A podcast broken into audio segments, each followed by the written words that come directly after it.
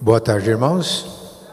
Os que estão presentes aqui, os que estão em casa, participando da transmissão online do nosso culto. Que os nossos corações estejam abertos para adorar a Deus e para receber dele o que ele tem para nós nesta tarde.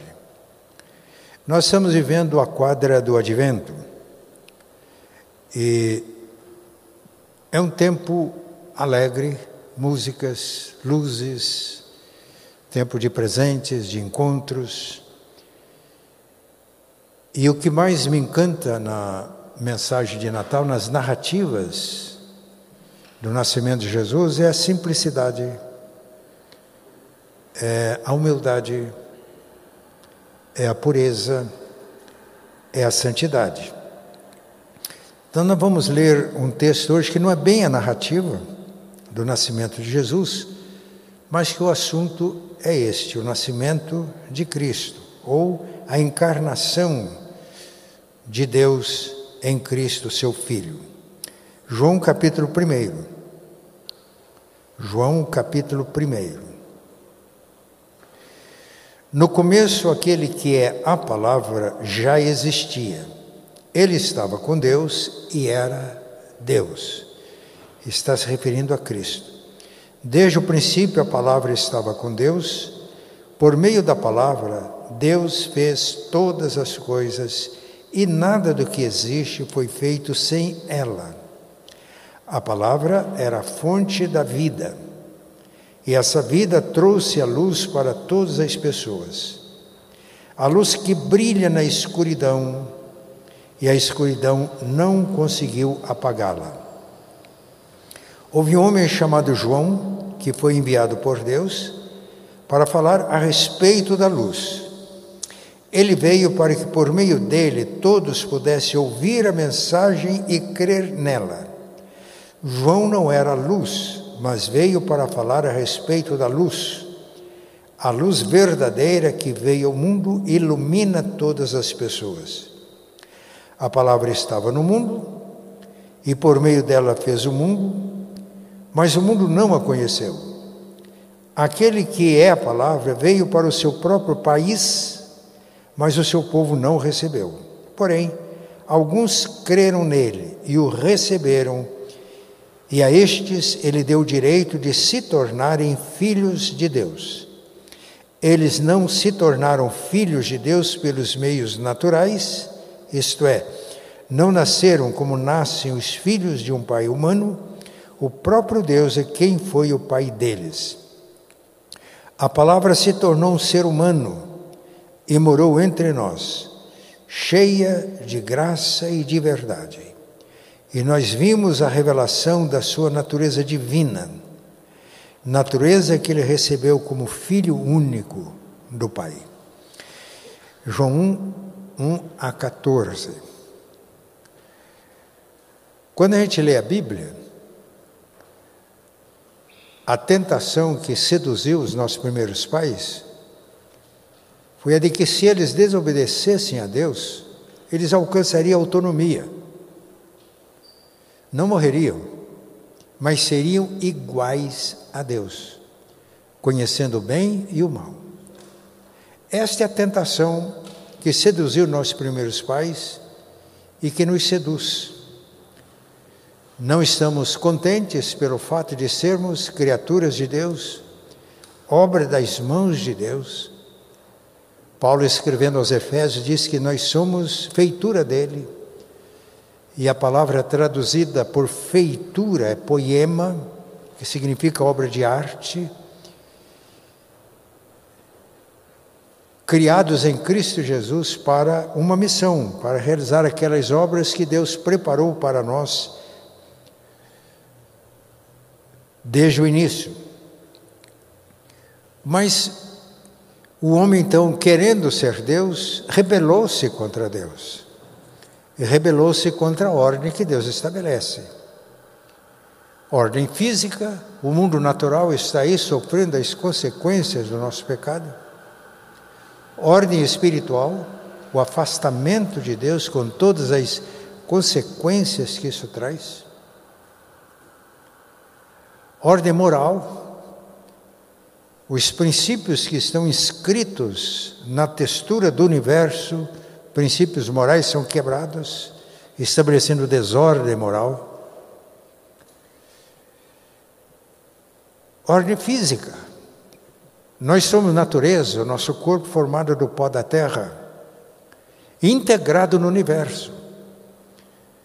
E aí as doenças físicas, o sofrimento, as lágrimas, as dores.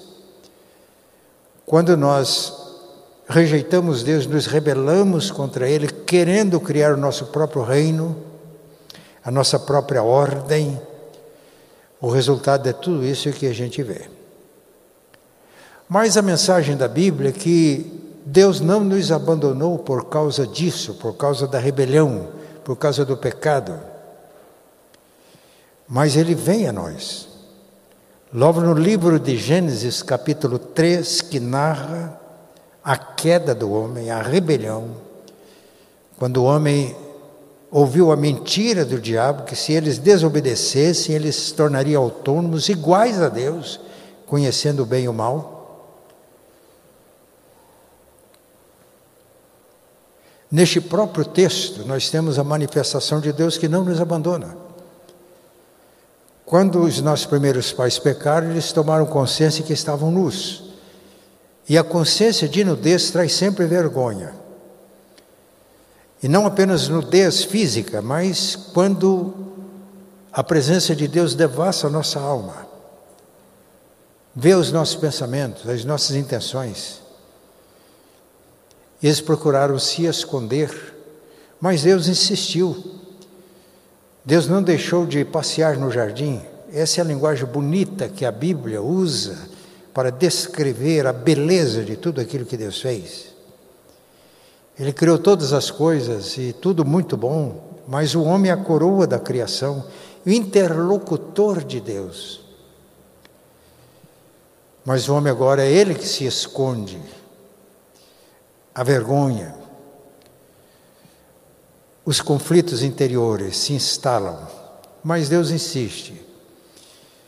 Adão, homem, onde você está? E o diálogo foi inevitável. E já vemos o Evangelho, as providências divinas, desde o livro de Gênesis, capítulo 3. O homem fez vestes para si de folhas de figueiras, mas não foram suficientes. E a Bíblia usa essa linguagem para nos ensinar que essas vestes de folhas de figueira, com as quais tentamos esconder a nossa realidade espiritual pecaminosa, terrível, são as nossas tentativas de justificar os nossos atos. As pretensas boas obras que a gente faz pensando que com elas satisfazemos a justiça divina a religiosidade, até mesmo orações, pessoas tornando-se devotas, é para esconder uma realidade triste. Mas Deus trouxe isso tudo à tona, mostrou as consequências do pecado, e aí o texto bíblico é lindo quando diz que Deus fez vestes de peles e com elas cobriu o ser humano. Deus não nos abandonou. Então, no livro de Gênesis, capítulo 3, nós já temos o anúncio do Evangelho. A obra de Deus em Cristo para nos salvar. E se lermos toda a Bíblia, Deus chama um povo, não abandona o seu povo. E se lermos a Bíblia com atenção, o mesmo povo da aliança, um povo que se rebela, se revolta, mas Deus sempre fiel e Paulo, nas suas cartas, diz que, vindo à plenitude dos tempos, Deus enviou o seu Filho. Alguém já disse que a Bíblia, nós temos na Bíblia mensagens de Deus, como se fossem cartas escritas pelo Pai Celestial para nos alcançar, tocar o nosso coração, despertar-nos para nós nos voltarmos para Ele. Mas em Cristo ele não enviou cartas, ele veio pessoalmente no Filho. Por isso, na carta aos Hebreus está escrito que, havendo Deus antigamente falado muitas vezes e diversas maneiras aos pais pelos profetas a nós, falou-nos nesses últimos dias pelo Filho, o qual é a expressão exata do ser de Deus, o qual é o resplendor da glória de Deus. Ele é a palavra encarnada de Deus, que estava com o Pai desde o início. A palavra estava com Deus e a palavra era Deus. Todas as coisas foram feitas pela palavra. E disse Deus: haja luz e houve luz. E o autor da carta aos Hebreus disse que pela fé entendemos que o universo foi formado do que não existia pelo poder da palavra. A palavra é a verdade. A palavra é luz. É o que o texto nos diz. Ela ilumina. E agora que a luz veio ao mundo, ele ilumina as pessoas. E Jesus disse: Eu sou a luz do mundo, quem me segue não andará em trevas, pelo contrário, terá a luz da vida. Mas esta palavra encarnada, o Verbo de Deus, o Filho de Deus, com o Pai na criação, ele se torna acessível. Eu disse que eu gosto das narrativas de Natal por causa da simplicidade.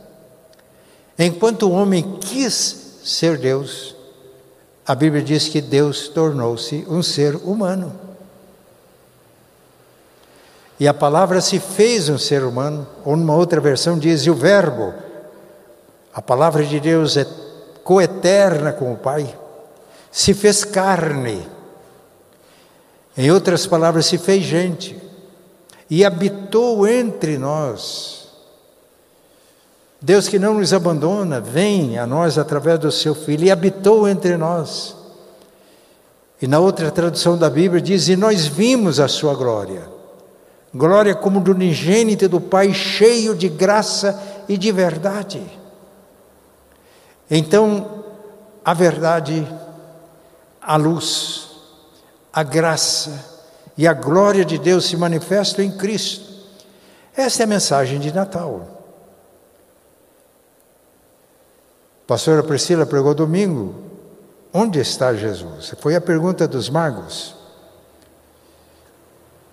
Pagãos, não faziam parte do povo da aliança, mas corações simples, anelantes, foram orientados por Deus. Claro, o rei nasce em palácio. Então ele vai ao rei Herodes. Onde é que nasceu? Onde? E o Herodes convoca os teólogos da época. Eles deram uma resposta exata. Conheciam a Bíblia, conheciam as profecias e disseram exatamente onde ia nascer. No entanto, quem encontrou Jesus? Os escribas não encontraram. Mas eles foram guiados por Deus, encontraram, adoraram e retornaram para outro caminho, através de revelação divina, por sonhos. Por que, que nós encontramos? Porque ele vem ao nosso encontro.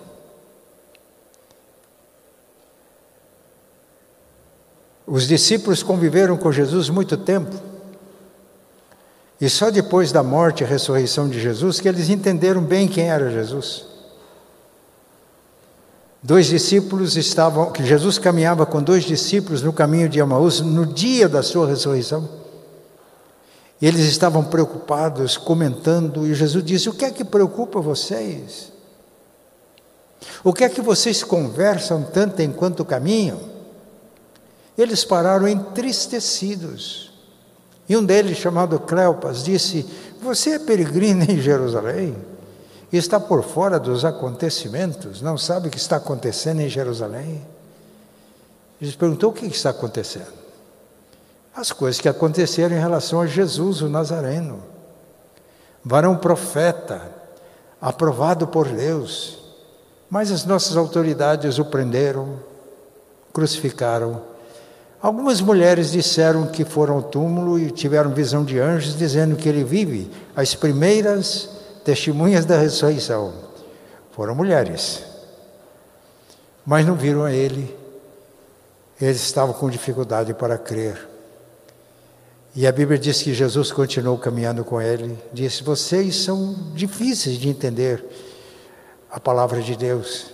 Às vezes até sabe de cor, como aqueles escribas que disseram para Herodes onde o Messias deveria nascer, mas incapazes de perceber, de discernir numa criança envolta em panos e deitado numa manjedoura, num coxo onde os animais comiam. Era muito para eles, homens eruditos, homens sábios. Mas os sábios do Oriente discerniram e fizeram ofertas, adoraram. Para que nós entendamos a mensagem do Natal, precisamos de pedir a Deus que nos faça simples, humildes, como simples e humilde é Jesus, o nosso Senhor e Mestre. Nós ficamos cansados, sobrecarregados por causa das nossas complicações. Somos muito complicados. Isso traz inquietação, ansiedade, problemas para nós. Mas Jesus disse: Venham a mim todos que estão cansados e sobrecarregados, eu os aliviarei.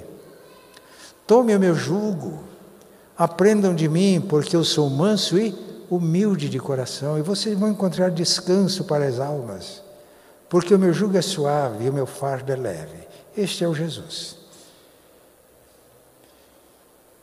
Os pastores eram homens rudes, mas eles receberam a revelação enquanto guardavam o rebanho durante as vigílias da noite. Mensagem celestial, um anjo. Depois, uma milícia celestial celebrando a chegada do rei. Evangelho significa, é uma mensagem que anuncia a chegada do rei.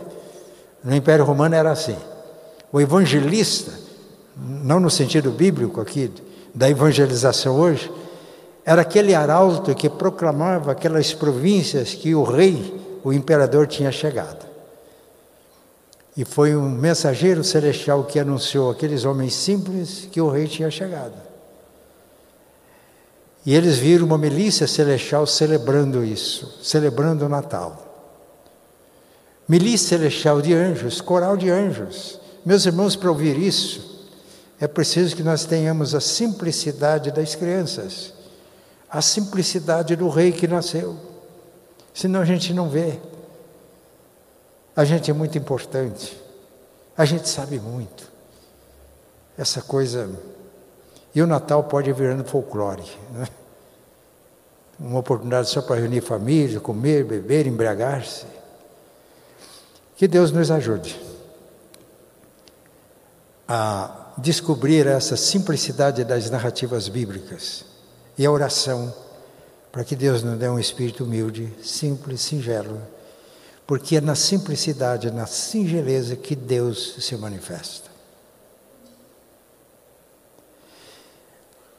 Um dos livros que mais me impactaram foi O Profeta das Selvas, uma biografia de Albert Schweitzer. Ele morava num lugar pequeno na Europa chamado Alsácia. Converteu-se a Cristo. Mas ele tinha um talento musical muito grande, estudou música. Tornou-se um concertista afamado e apreciado na Europa estudou teologia, escreveu muitos livros, mas aí o chamado para que ele fosse para a África. E aí ele estudou medicina. Ele entendeu que os africanos precisavam de Jesus, mas eles não podiam ir à Europa para ser ministrados, para serem medicadas, ele era o médico, para receberem a palavra. Então, Schweitzer entendeu que ele deveria ir para a África. Schweitzer foi um discípulo de Jesus, que viveu no mesmo espírito de Jesus. Os africanos não podiam ir a ele para que fossem abençoados por ele. Ele foi aos africanos. E na África ele aprendeu qual era a comida dos africanos. Ele se alimentava com muita alegria, gratidão a Deus, como os africanos moravam. Ele passou a adotar a maneira dos africanos morar.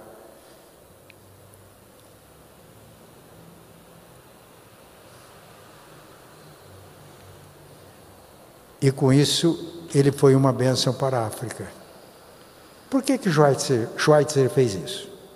Schweitzer, ah, o centro da filosofia dele era o respeito pela vida. E nesse livro tem uma expressão dele que eu decorei na época e nunca mais esqueci. Dizia, eu sou vida que deseja vida em meio à vida que quer viver. Mas a fonte da vida é Deus. E a vida se manifesta a nós em Cristo. E foi essa experiência de Schweitz que fez dele um discípulo de Jesus e uma bênção para os africanos. Ah, que nesse Natal todos nós tenhamos ter, ter o desejo de ser simples como nosso Senhor e Mestre, descomplicados, para que a gente possa, com a presença dele, experimentar a plenitude da alegria. E o Verbo se fez carne, e o Verbo se fez gente, gente de verdade, gente como a gente, para que gente como a gente se tornasse de fato gente. Porque às vezes a gente deixa de ser gente. Como ele de fato mostrou o que é ser gente, o que é viver a vida humana na sua humildade, na sua plenitude, tendo comunhão com Deus, com o Pai. E é através do sacrifício dele que ele nos reconcilia com o Pai. E aí, meus irmãos, ao invés de a gente querer ser Deus, de construir os nossos reinos, de lutar pela nossa glória, a gente descobre que o verdadeiro reino é o reino de Deus, que a glória real é a glória de Deus, e que pela graça a gente participa do reino dele. O texto diz, os irmãos se lembram que ele veio para o seu povo, seu povo o rejeitou, mas os que receberam, deles o direito de serem filhos de Deus. Para os pobres, humildes, simples, singelos, são os herdeiros do reino. E em Cristo, nós nos, é que é o Filho unigênito, nós nos tornamos filhos de Deus. Preste atenção, príncipes e princesas do reino de Deus. Eu sou muito grato a Deus, porque durante toda a minha vida eu convivi conhecendo a Deus em Cristo, comunhão com o Pai, e no convívio com príncipes e princesas do Reino de Deus. E o príncipe que mais empolgou a minha vida foi o meu pai, um homem extremamente simples. Não tinha escolaridade nenhuma, mas conhecia Jesus. Tinha a humildade e a simplicidade. E, nos, e fez com que todos os seus filhos se tornassem discípulos de Jesus. A nossa oração é para que sejamos discípulos dele, para fazermos discípulos de Jesus, para que o reino de Deus se expanda, cresça e se desenvolva. Amém.